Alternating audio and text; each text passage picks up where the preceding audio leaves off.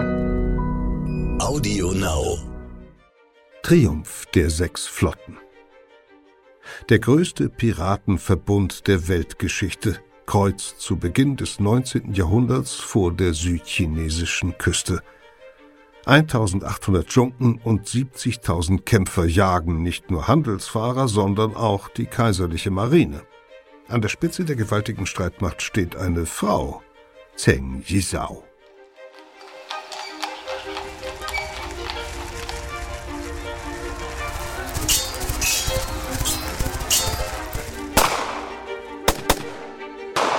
Verbrechende Vergangenheit. Ein Crime-Podcast von Geo Epoche.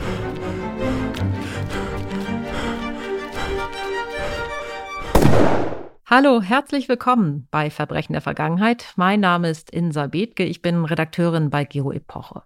In diesem Podcast präsentieren wir spannende historische Kriminalfälle. Aber mehr noch, wir lassen die Zeit lebendig werden, in der sie sich jeweils zutrugen.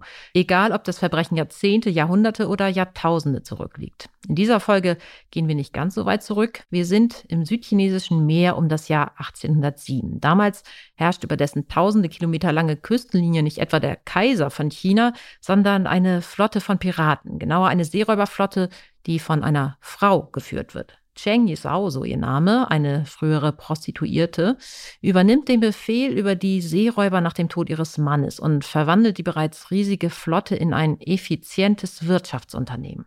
Die chinesischen Piraten überfallen unter ihrer Führung Kauffahrer und Küstenorte und nicht nur das, sie verdienen auch Geld mit Geiselnahmen und dadurch, dass sie Passierscheine an Händler verkaufen, die lieber nichts riskieren wollen. Dafür gründen sie eigene Büros in den Hafenstädten. Ihre Truppen füllen sie mit Seeleuten und Fischern auf, die ihnen lebend in die Hände gefallen sind und Regierungsvertreter und Vertreter der kaiserlichen Marine, die dem Ganzen ein Ende setzen sollen und wollen, werden durch bestialische Folter abgeschreckt. So geht das jahrelang. Jahrelang beherrschen Zehntausende wohlorganisierte Verbrecher also ein ganzes Meer samt seiner Küsten.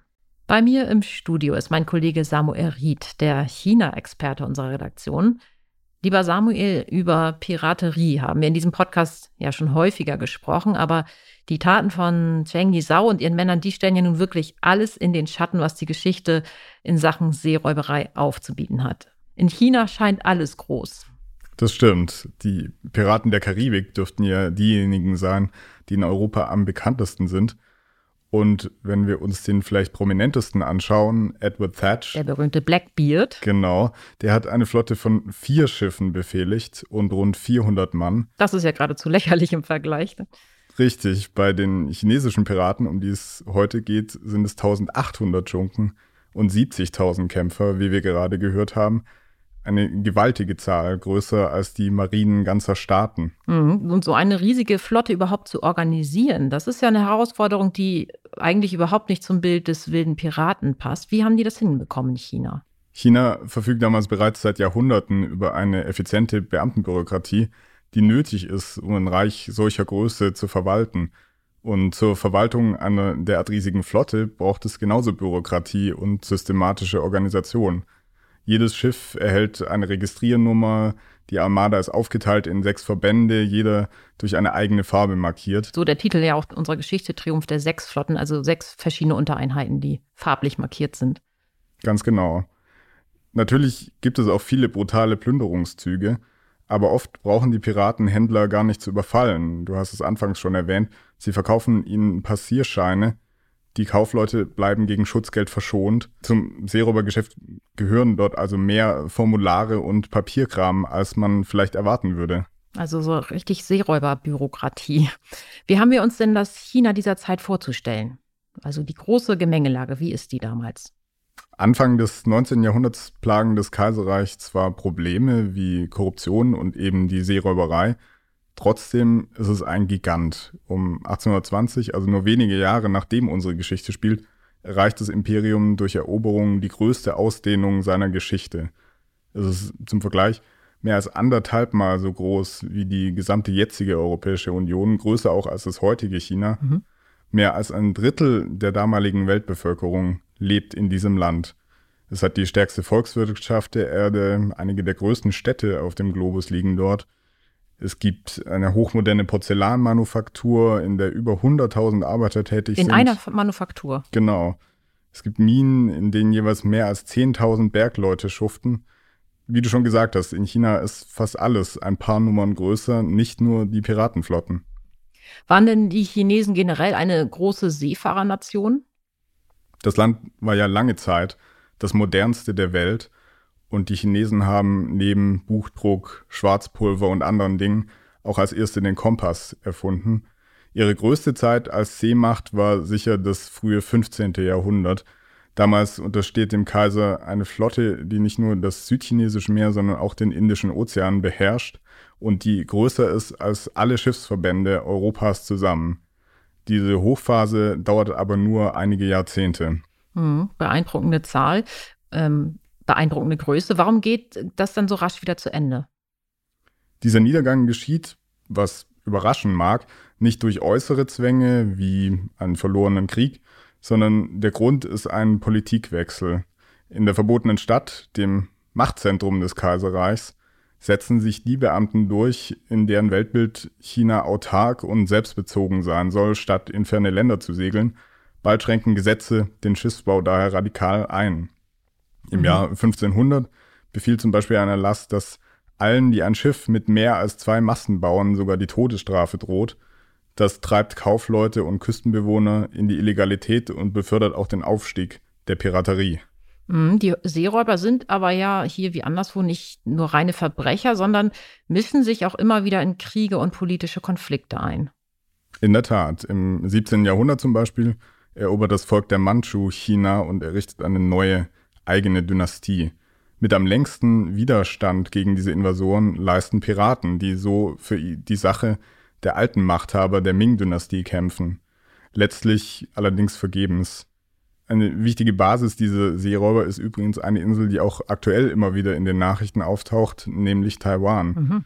Einer der Gründe, weshalb die heutige Volksrepublik China diese Insel so gerne ihrer Herrschaft unterstellen würde, ist ihre strategisch günstige Lage.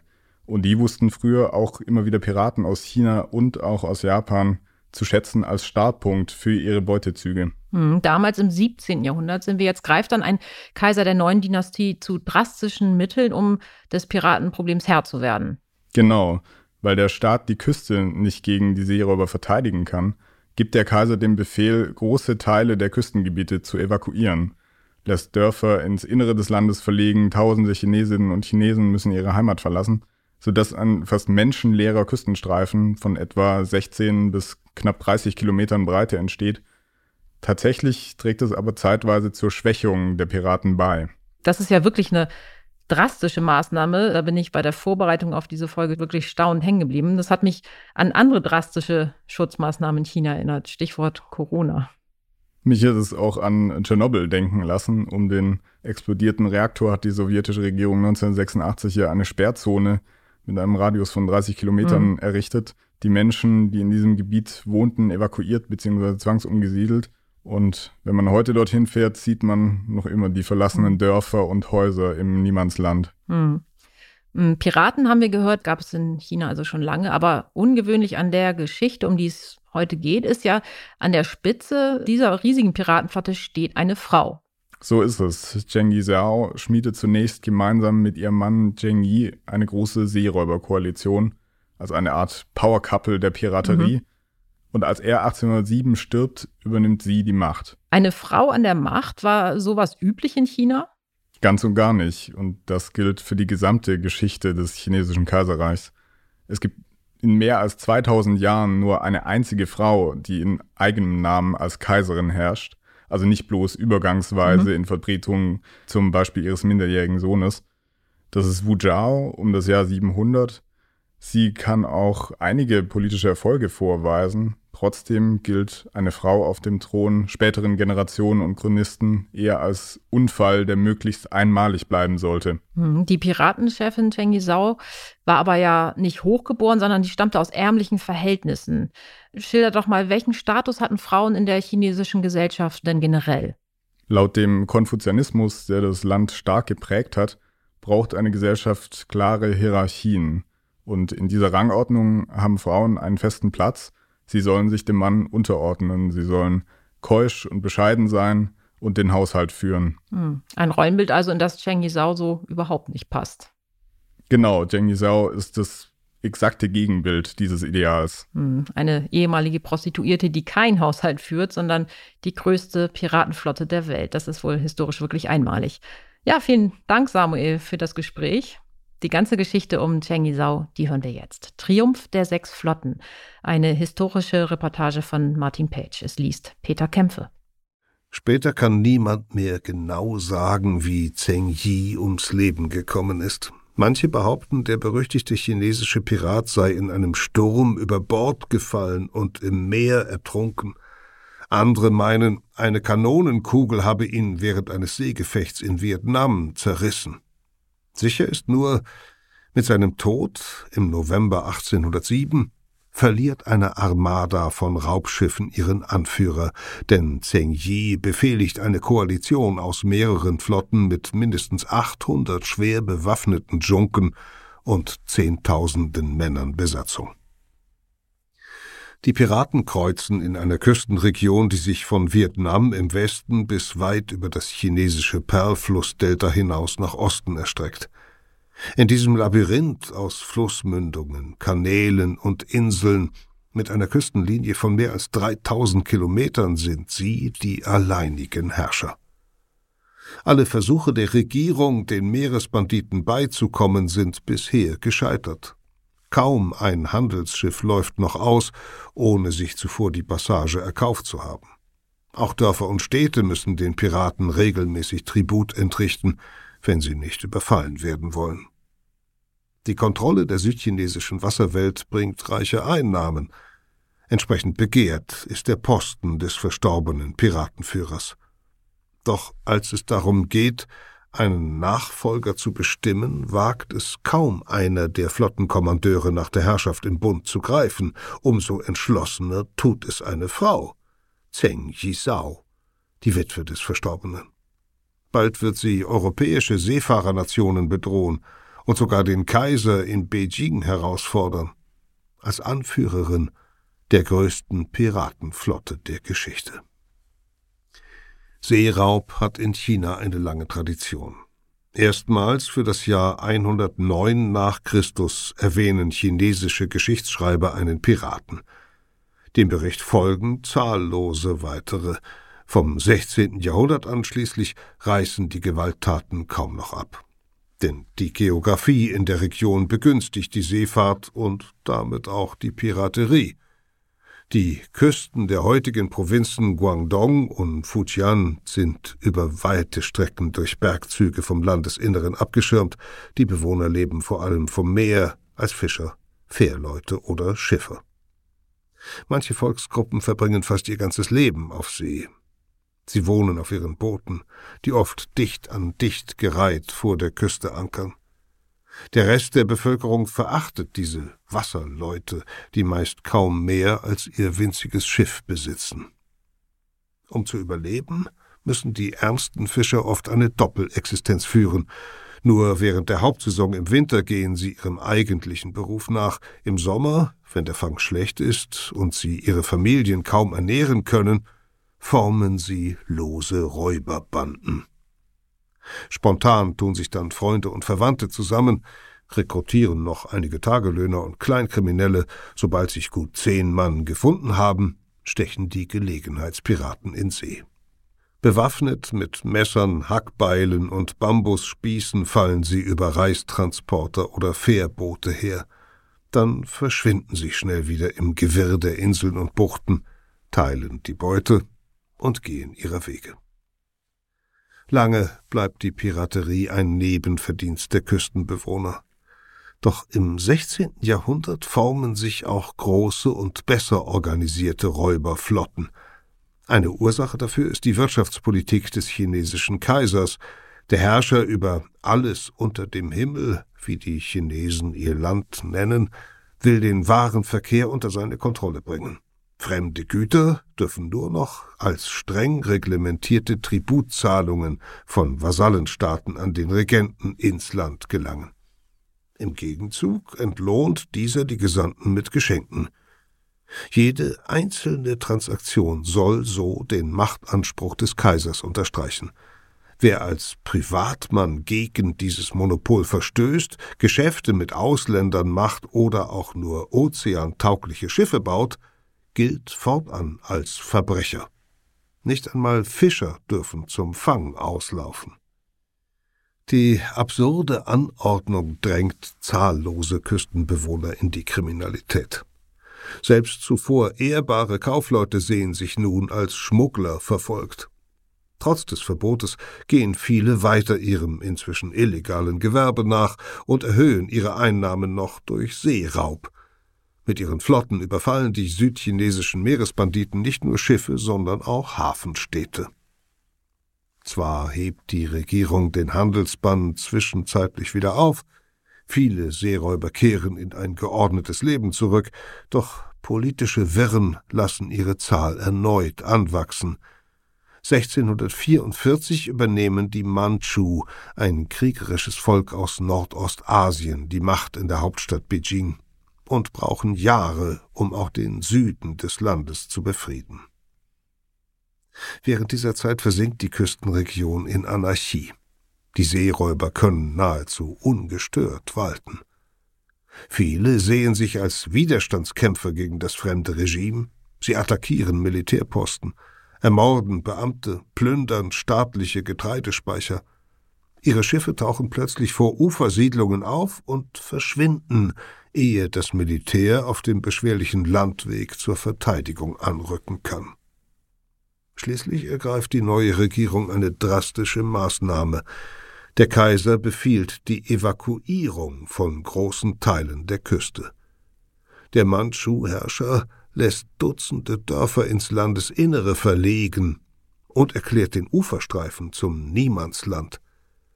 Den Umgesiedelten ist verboten, ihre alte Heimat aufzusuchen.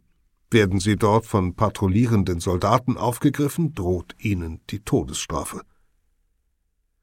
Die rabiate Räumung hilft, die Piraten unter Kontrolle zu bringen, und so dürfen die ersten Küstenbewohner nach einigen Jahren in ihre Dörfer zurückkehren. Ein Jahrhundert lang kommt es nur selten zu Überfällen. Doch in dieser Zeit wächst die Bevölkerung stark an. Da es im gebirgigen Süden nicht genug Ackerflächen gibt, um die Menschen zu ernähren, sehen sich bald immer mehr Chinesen gezwungen, ihr Glück als Fischer oder Bootsleute zu versuchen oder als Seeräuber. Die Bedingungen sind günstig. Der Güterverkehr am Perlflussdelta erlebt in dieser Zeit einen nie gesehenen Aufschwung.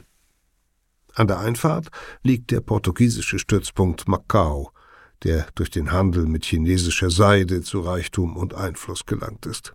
Tief in der Flussmündung liegt zudem Kanton, das die Regierung 1757 zum alleinigen Hafen für den Warenaustausch mit dem Ausland bestimmt. Seither laufen dort immer mehr und immer größere Schiffe ein, darunter viele aus Europa. Wichtige Verkehrsrouten führen von hier nach Vietnam und Südostasien. Im späten 18. Jahrhundert ist das Perlflussdelta einer der betriebsamsten Umschlagplätze der Welt. Die vielfältigen Güter, neben Opium und Luxuswaren wie Tee, Seide und Porzellan, auch Reis, Zucker und andere Nahrungsmittel locken Seeräuber an, die den Kauffahrern auflauern. Noch sind die Banden nicht organisiert, ihre Angriffe spontane Einzelaktionen, die Opfer meist kleine Schiffe. Die kaiserliche Regierung hält es daher nicht für nötig, die Piraten systematisch zu bekämpfen. Doch dann entwickeln sich die Meeresbanditen zu einer ernsthaften Bedrohung. Die südchinesischen Piraten betreiben seit langem Schmuggelgeschäfte mit Vietnam. Einer ihrer wichtigsten Stützpunkte liegt direkt hinter der Grenze zum Nachbarland. Als dort 1773 eine Revolte ausbricht, verbünden sie sich mit den Aufständischen. Sie verstärken deren Streitkräfte, rekrutieren unter den Fischern Truppen, finanzieren mit ihren Beutezügen den kostspieligen Konflikt. Im Gegenzug erhalten sie Schiffe, Kanonen und eine sichere Zuflucht auf dem Gebiet der Rebellen. Der Bürgerkrieg macht aus den chinesischen Seeräubern erfahrene Kämpfer. Ihre Verbände sind bald militärisch organisiert und schwer bewaffnet. Fast 30 Jahre währt der Aufstand in Vietnam. Als er schließlich scheitert, fliehen die Piraten zurück in ihre Heimatgewässer. Ihrer politischen Unterstützung beraubt, müssen sie dort plötzlich um ihre Existenz fürchten. Die Flotten haben keinen Hafen mehr, in dem sie Schutz finden. Um ihre Anhängerschaft zu ernähren, müssen die Anführer dringend Beute machen. Mit ihren ehemaligen Weggefährten verbindet sie nach dem Scheitern der Rebellion kein gemeinsames Ziel mehr, und so beginnen die Piraten sich um Diebesgut und Ankerplätze zu streiten. Bald reiben sie sich gegenseitig in verlustreichen Schlachten auf. Die blutigen Fäden drohen die Seeräuber auszulöschen. Schließlich sehen sie ein, nur gemeinsam können sie überleben. 1805 treffen sich mehrere mächtige Piraten zu einer Konferenz. Sie einigen sich auf eine Reihe von Regeln, die für alle Banditen gelten sollen. Wir haben strenge Gesetze besprochen und niedergeschrieben, von denen jedes zu unserem eigenen Wohl befolgt werden muss, schreiben sie in einer Erklärung.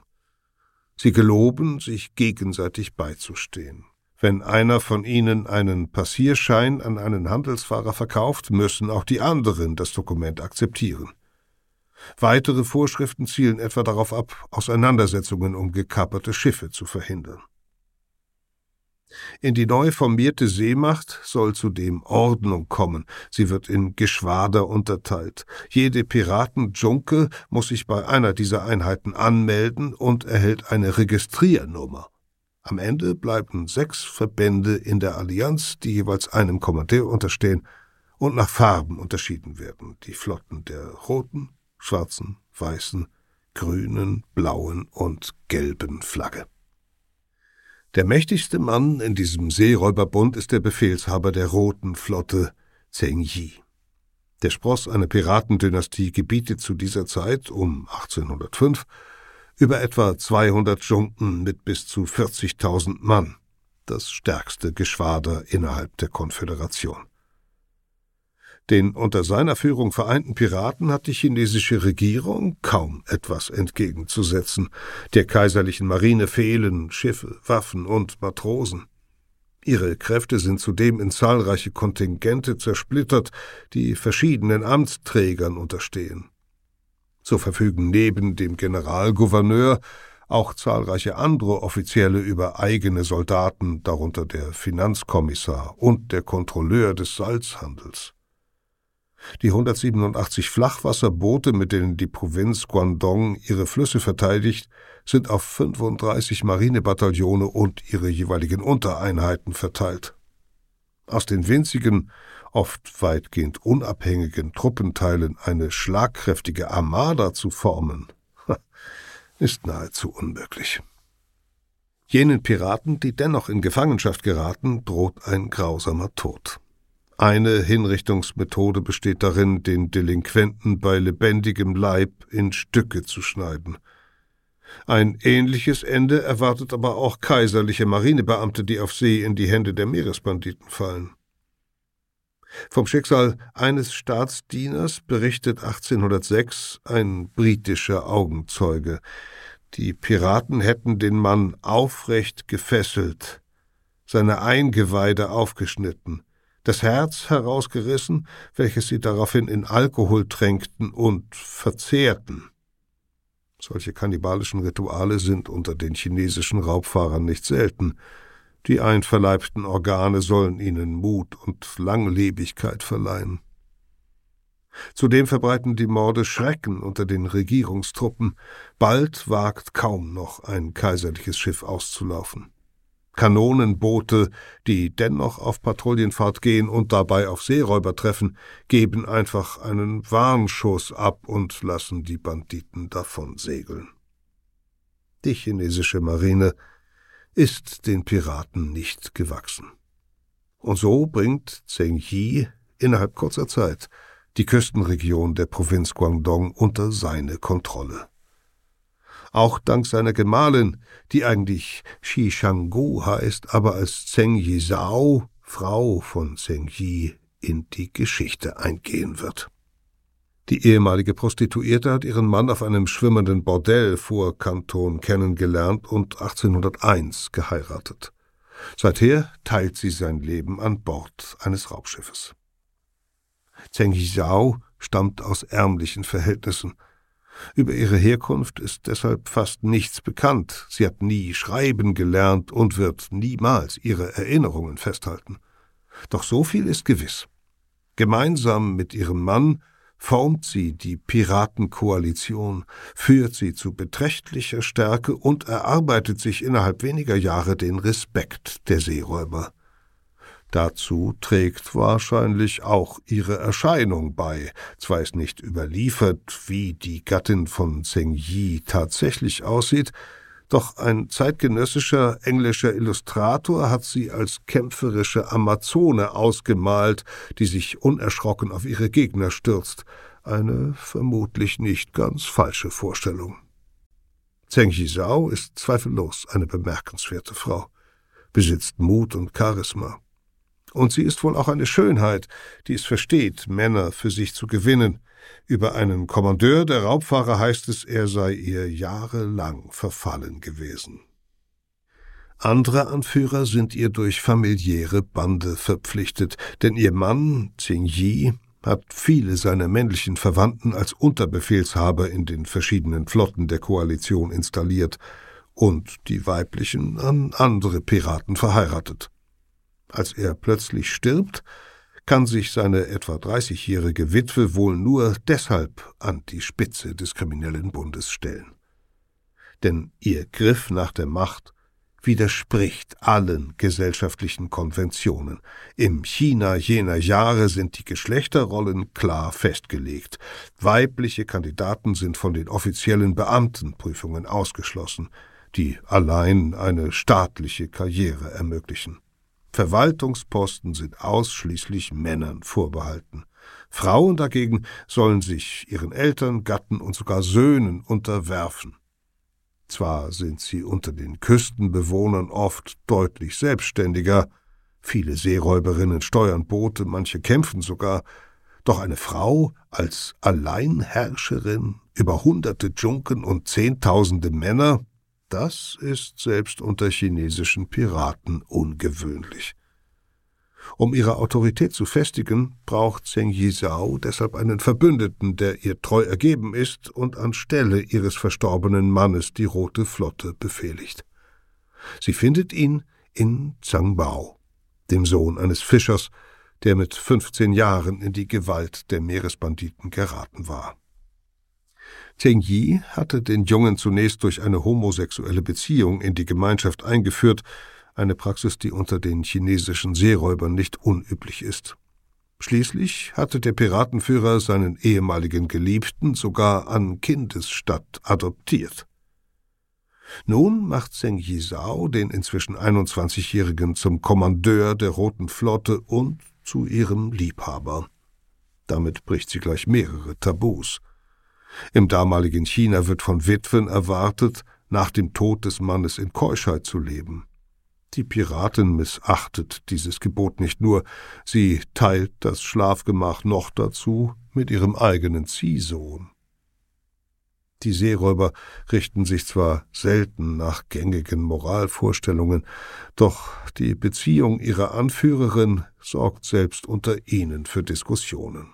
Aber Zheng Yizhao setzt sich durch. Offenbar hat sie zu diesem Zeitpunkt ihre Macht bereits gefestigt. Gemeinsam mit Zhang Bao führt sie fortan den Piratenbund. Ihr Partner ist ein begabter Befehlshaber, der auch größere Raubzüge leitet. Er tritt besonnen und selbstsicher auf, verschafft sich viele Anhänger, deshalb werden Geschichtsschreiber später oft seine Taten in den Vordergrund rücken, doch es ist Zheng Yizhao, die in der Hierarchie am höchsten steht. Nach einem chinesischen Bericht dürfen die Seeräuber ohne ihre Erlaubnis nichts unternehmen.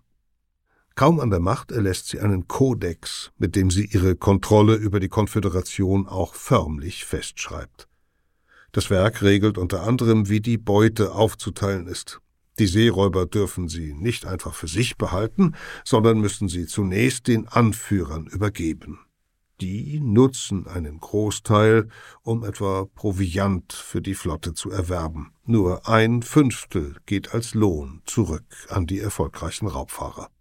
Mit grausamer Vergeltung muss jeder rechnen, der gegen das Piratengesetz verstößt.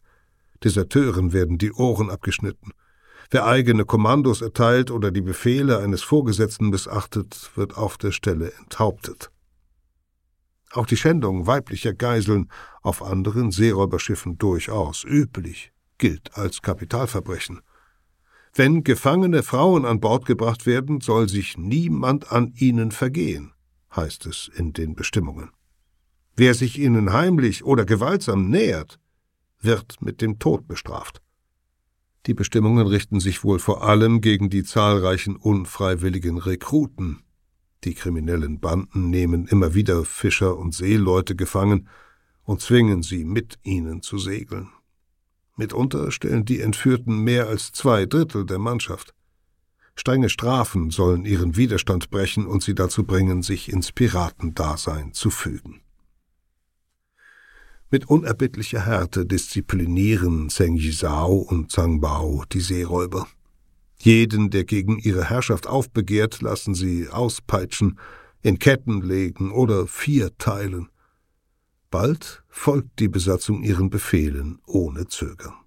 Mit dieser schlagkräftigen Mannschaft können die Anführer nun auch gewagtere Operationen planen. Sie attackieren immer größere Schiffe, plündern selbst befestigte Siedlungen entlang der Küste. Dabei setzen die Piraten Junken unterschiedlichster Bauart ein. Auffälligstes Merkmal dieser Schiffe sind die Segel, die in der Regel asymmetrisch geformt und mit Rippen aus Bambus verstärkt sind. Die Konstruktion hält die Segel flach, damit sie dem Wind eine große Angriffsfläche bieten und macht sie zugleich erstaunlich stabil. Für Überfälle auf Dörfer am Ufer nutzen die Seeräuber meist kleinere Schiffe mit ein bis zwei Segeln. Sie lassen sich auch rudern und sind daher besonders schnell. In den Küstengewässern verkehrende Kauffahrer greifen die Piraten dagegen oft mit mittelgroßen Junken an, die 200 Mann und 25 Kanonen tragen.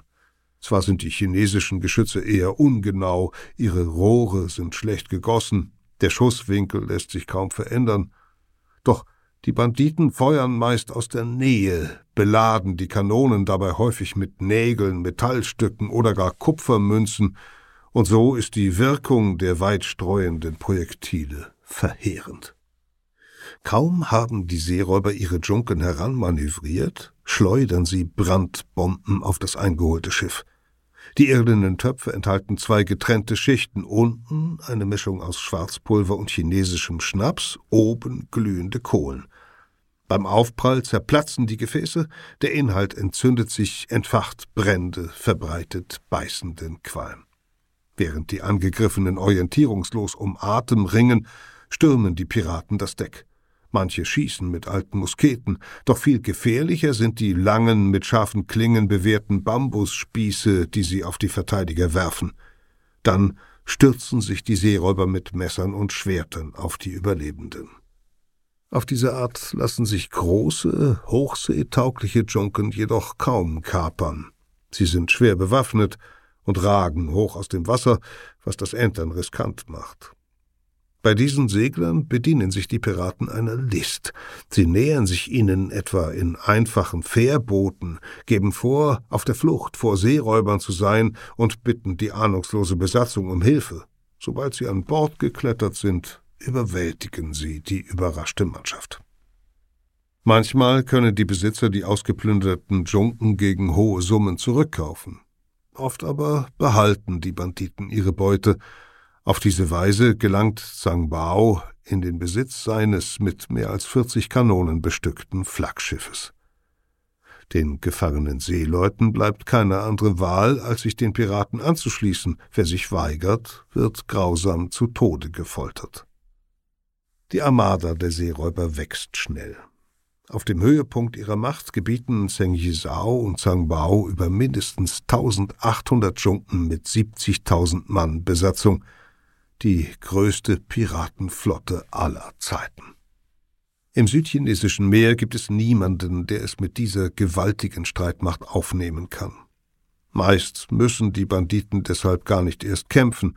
Fast jeder Fischer, Kaufmann oder Schiffseigner erwirbt von den Piraten einen Passierschein, der ungehinderte Fahrt garantiert.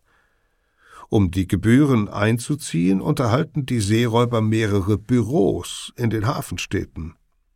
Manchmal geben sie den Flotten ihrer Kunden gegen entsprechende Bezahlung sogar Geleitschutz. Zheng Yizhao verwandelt den Piratenbund in ein hocheffizientes Wirtschaftsunternehmen. Sie legt feste Tarife für Schutzgeldzahlungen fest und baut zudem ein weiteres Geschäftsfeld aus. Ihre Männer nehmen gezielt Geiseln, um Lösegeld zu erpressen.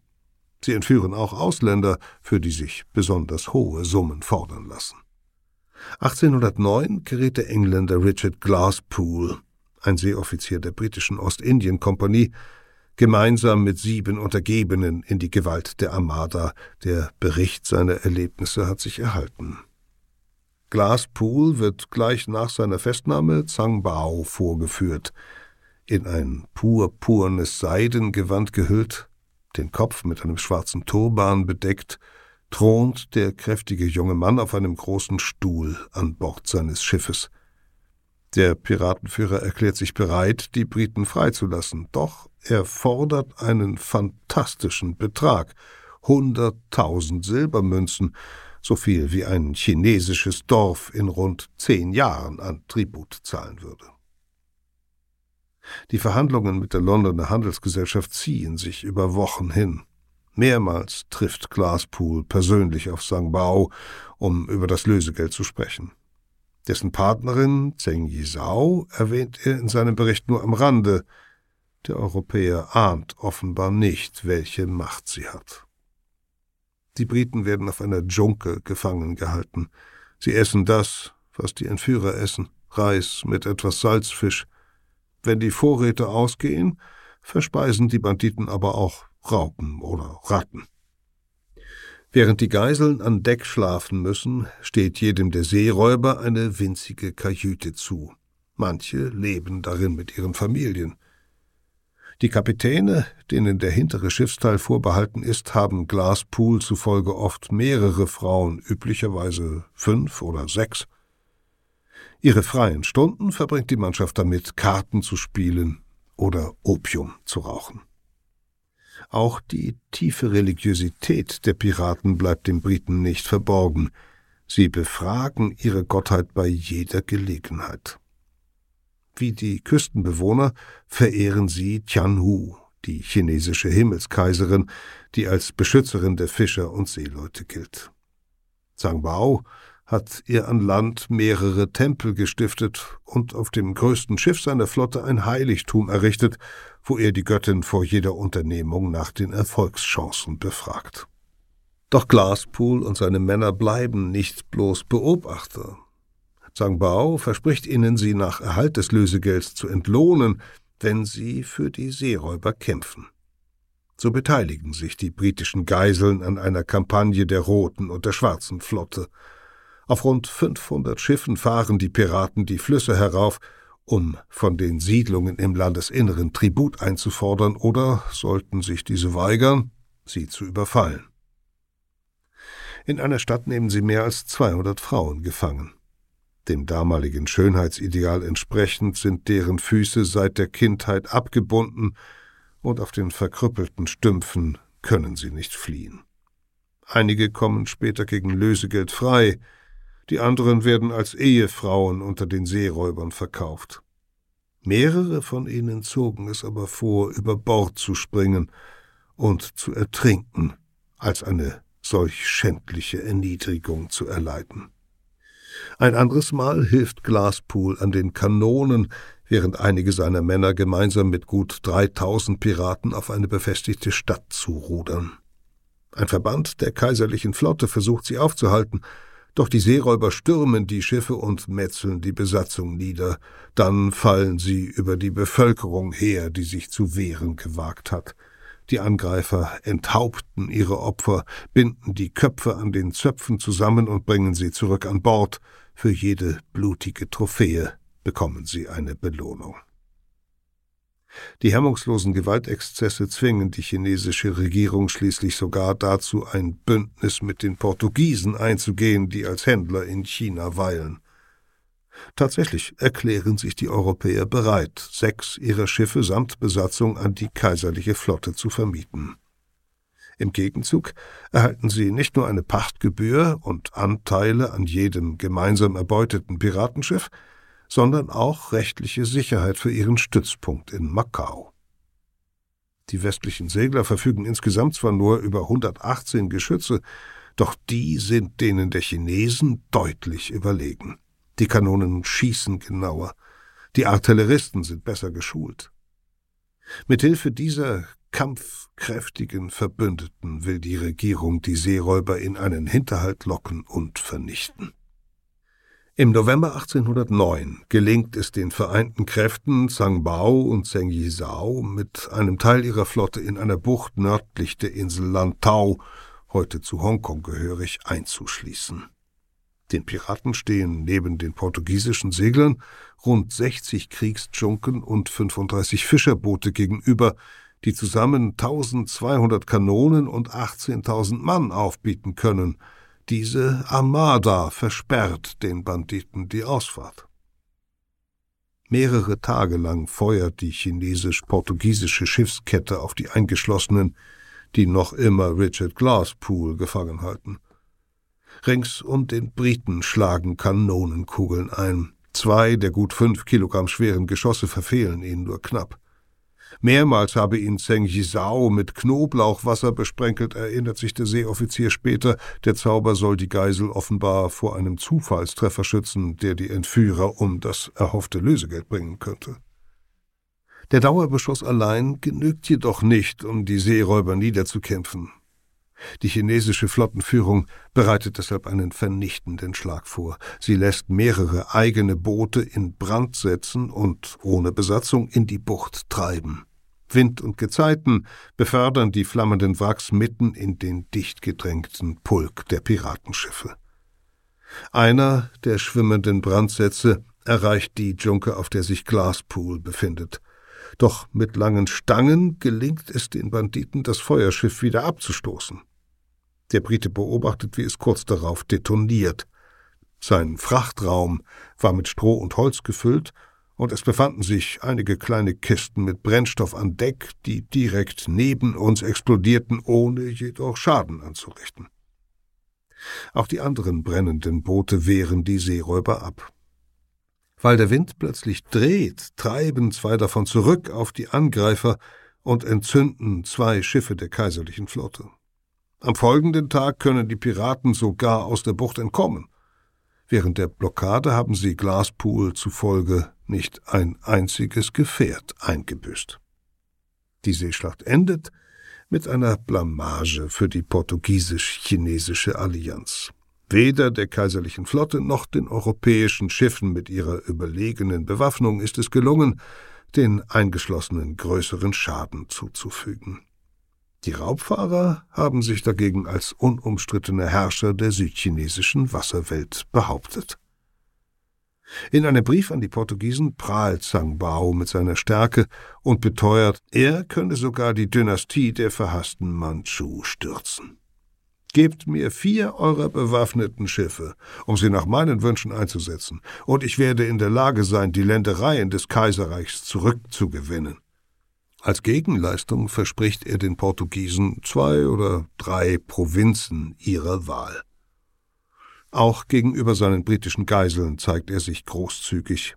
Er erlässt ihnen einen beträchtlichen Teil des Lösegeldes. Im Dezember 1809, nach mehr als elf Wochen in Gefangenschaft, kommen Glaspool und seine Gefährten frei gegen Zahlung von 4320 Silbermünzen, zwei Ballen feinem roten Tuch, zwei Kisten Opium, zwei Fässern Schießpulver und einem Fernrohr. Ohne es zu ahnen, hat Glaspool die letzten Monate des Piratenimperiums miterlebt. Zwar schafft es keine gegnerische Flotte, die Seeräuber vernichtend zu schlagen, doch der Bund hat den Zenit überschritten und bricht nun auseinander. Der Niedergang beginnt mit einer verzweifelten Initiative der kaiserlichen Regierung. Nach dem letzten Fehlschlag schickt sie Botschafter an die Seeräuber, um einzelne Kommandeure zur Aufgabe zu bewegen. Die Piraten gehen straffrei aus, wenn sie sich gegen die anderen Anführer wenden. Die Befriedung durch Amnestie ist in China durchaus üblich. Herrscher haben durch ähnliche Angebote schon früher versucht, Aufständische zu entzweien und Rebellionen von innen zu schwächen. Die Methode ist zwar umstritten, oft sind für jene Banditen, die sich den Behörden ergeben haben, einfach neue nachgerückt, doch weil sie die Piraten militärisch nicht bezwingen können, bleibt den mit der Bekämpfung betrauten Beamten gar keine andere Wahl. Immerhin zeigt der Anführer der Schwarzen Flotte Interesse. Er ist bereits seit Jahren eifersüchtig auf Zhang Bao, missgönnt ihm den Aufstieg an die Spitze der Konföderation und an die Seite Zheng Yisaos. Nun sieht er eine Chance, sich an seinem Rivalen zu rächen. Um der Regierung seine Loyalität zu beweisen, greift der enttäuschte Seeräuber Ende 1809 mit seinen Schiffen die Rote Flotte an. In der Schlacht der ehemaligen Weggefährten erleidet Zhang Bao eine schwere Niederlage. Hunderte seiner Männer sterben, sechzehn Junken gehen an den Widersacher verloren. Wenig später ergibt sich der Sieger mit seinen Gefolgsleuten den Behörden, wird begnadigt und kämpft fortan für die kaiserliche Marine. Weitere Seeräuber folgen seinem Beispiel, und laufen zu den Regierungstruppen über, darunter mehrere Kapitäne der Roten Flotte. Nun beginnen auch Zhang Bao und Zheng Yizhao über eine Aufgabe nachzudenken. Sie haben in den Wochen zuvor erlebt, wie sich Tausende ihrer Untergebenen der Staatsgewalt gestellt haben. Noch befehligen die beiden eine gewaltige Flotte, ihre Verhandlungsposition ist entsprechend stark. Sollten sich aber noch mehr Männer von ihnen abwenden und der Armada der Obrigkeit beitreten, könnte das Kräfteverhältnis kippen. Die Gegenseite würde ihr Angebot zurückziehen und die geschwächten Piraten erbarmungslos verfolgen. Sie hätten dann jede Chance auf Schonung verloren. Die zwei haben wenig Zeit. Wenn sie ihr restliches Leben nicht als Gejagte verbringen wollen, müssen sie schnell handeln aber sie sind die Anführer des Piratenbundes, haben die Küstenregion jahrelang terrorisiert und kaiserliche Beamte bestialisch zu Tode foltern lassen. Ein Straferlass für das Seeräuberpaar ließe sich kaum rechtfertigen. Die Regierung ist trotzdem zu Gesprächen bereit. Zhang Bao fürchtet allerdings, die Behörden könnten ihn täuschen und nach seiner Kapitulation hinrichten lassen. Er will zudem nur dann in den kaiserlichen Dienst treten, wenn er einen Teil seiner Schiffe behalten darf. Die Unterredungen bleiben ohne Ergebnis, bis sich Zheng Yisao einschaltet. Unbewaffnet reist sie mit einer Gruppe von Frauen und Kindern nach Kanton, um dort persönlich mit dem Generalgouverneur der Küstenprovinz Guangdong zu verhandeln. Eisern beharrt sie auf den Forderungen ihres Partners. Wie sie den hohen Beamten zum Einlenken bewegt, ist nicht überliefert. Doch wahrscheinlich macht sie ihrem Gegenüber deutlich, wie mächtig die Rote Flotte noch immer ist und wie viel Schaden sie anrichten könnte, sollte es zu keiner Einigung kommen. Im Falle einer Kapitulation wäre das Piratenpaar der Regierung dagegen überaus nützlich. Es kennt Taktik und Verstecke der anderen Kommandeure. Dieses Wissen würde den staatlichen Kräften helfen, den Bund zu zerschlagen. Der Generalgouverneur, der seit dem Scheitern der letzten Militärkampagne unter Druck steht, könnte sich dann dem Kaiser als Bezwinger der Banditen präsentieren. Mit diesen oder ähnlichen Argumenten gelingt es Zheng Yizhao, den Offiziellen zu überzeugen. Er stimmt den Bedingungen der Seeräuber zu. Im April 1810 erfüllen die Piratenführer ihren Teil der Vereinbarung und übergeben die Rote Flotte der Staatsgewalt. Die Beamten zählen 226 Dschunken mit 1315 Kanonen und mehr als 17.000 Mann Besatzung. Als Zeichen seines guten Willens hat Zhang Bao einige Seeräuber, mit denen er sich überworfen hat, als Gefangene mitgebracht. Die Entwaffneten müssen nun der Regierung vertrauen. Ursprünglich waren wir gute Menschen, heißt es in einer Petition, die wohl im Auftrag der Meeresräuber verfasst worden ist. Aber einige von uns wählten ihre Freunde nicht vorsichtig genug und fielen so unter Banditen.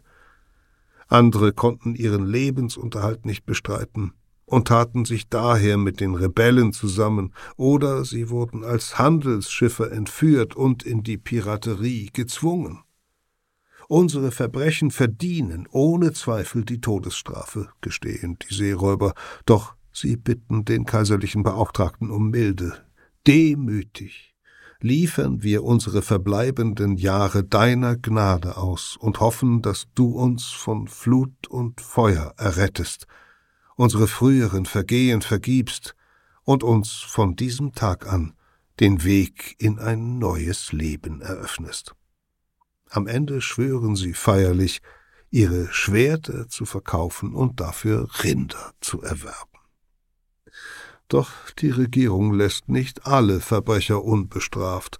Gut 200 schickt sie in die Verbannung, mehr als 120 werden stranguliert oder enthauptet. Vermutlich müssen vor allem jene Piraten sterben, die Zhang Bao festgenommen hat. Die Todesurteile sind ein Zugeständnis an die Bevölkerung, die jahrelang unter dem Terror gelitten hat und auf Vergeltung drängt. Den restlichen Seeräubern gewährt die Obrigkeit Pardon. Wer es wünschte, konnte sich dem Militär der Regierung anschließen, um die verbleibenden Piraten zu verfolgen, heißt es in einer chinesischen Chronik. Jene, die nicht damit einverstanden waren, zerstreuten sich und zogen sich aufs Land zurück. Unter den Begnadigten sind auch die ehemaligen Anführer des Piratenbundes. Zheng Yizhao erhält die Erlaubnis, ihren Liebhaber Zhang Bao zu heiraten. Dank des Übereinkommens, das seine Partnerin ausgehandelt hat, wird Zhang Bao reich entlohnt. Er darf eine Privatflotte von gut 30 Junken unterhalten, bekommt zudem eine große Geldsumme, um sich eine Gefolgschaft an Land aufzubauen. Im Rang eines Leutnants tritt er den kaiserlichen Seestreitkräften bei. Bereits kurz darauf beteiligt er sich an der Jagd auf die verbliebenen Seeräuber. Die Schiffe der Regierung kämpfen nacheinander die Flotten der grünen, blauen und gelben Flaggen nieder, die der weißen Flagge hatte sich schon Monate zuvor aufgelöst. Eifrig verfolgt Zhang Bao seine früheren Gefährten, einen Kommandeur nimmt er persönlich fest, der Mann wird später mitsamt Gefolge hingerichtet. Die gewaltigste Seeräuberstreitmacht aller Zeiten zerfällt innerhalb weniger Monate. Der kriminelle Bund, der auf dem Wasser ein eigenes Reich errichtete und sogar dem Kaiser von China trotzte, hört auf zu existieren. Zwar werden Piraten noch jahrzehntelang die Küstenregion heimsuchen, so vernichten die Briten 1849 eine größere Flotte, doch nie wieder werden die Banden die Allgewalt von Zheng Yizhao und Zhang Bao erreichen. Die beiden machen sich allerdings nicht nur als Seeräuber einen Namen, die ehemalige Prostituierte und der Fischersohn bauen sich in den folgenden Jahren eine Existenz auf, von der die meisten anderen Chinesen ihres Standes nur träumen können. Zhang Bao steigt in der kaiserlichen Marine ähnlich unaufhaltsam auf wie zuvor in der Piratenflotte. Nach der erfolgreichen Seekampagne gegen seine ehemaligen Verbündeten zeichnet ihn der Kaiser mit einer Pfauenfeder als Ehrenzeichen aus. Der ehemalige Räuber erhält einen Militärposten. Weil die örtliche Bevölkerung gegen ihn protestiert, muss er allerdings in eine andere Provinz versetzt werden. Mehrfach befördert, ist er schließlich als Oberst für die Verteidigung einer strategisch wichtigen Inselgruppe bei Taiwan verantwortlich. Dort stirbt er 1822 im Alter von 36 Jahren, trotz seiner vielen Feinde offenbar nicht durch Gewalt. Seine Witwe Zheng Yizhao kehrt danach in jene Region zurück, die sie jahrelang terrorisiert hat. Sie lässt sich in der Nähe von Kanton nieder wo sie bis zu ihrem Tod im Jahr 1844 völlig unbehelligt lebt. So endet eine der spektakulärsten Piratenlaufbahnen der Geschichte. Zheng Yizhao begann ganz unten, als Prostituierte in einem schwimmenden Bordell. Innerhalb kurzer Zeit sicherte sie sich eine Machtfülle, die nur wenige andere Chinesinnen erlangt haben. Auf dem Meer errichtete sie ein beispielloses Imperium des Schreckens. Sie herrschte über eine Küstenlinie, die sich tausende Kilometer weit erstreckt. Weder kaiserliche Kräfte noch europäische Handelsnationen vermochten sie zu stürzen. Zehntausende Männer mussten ihr gehorchen. Ein Wort von ihr konnte den Tod bedeuten. Sie schlug Schwerverbrecher und hohe Regierungsbeamte in ihren Bann.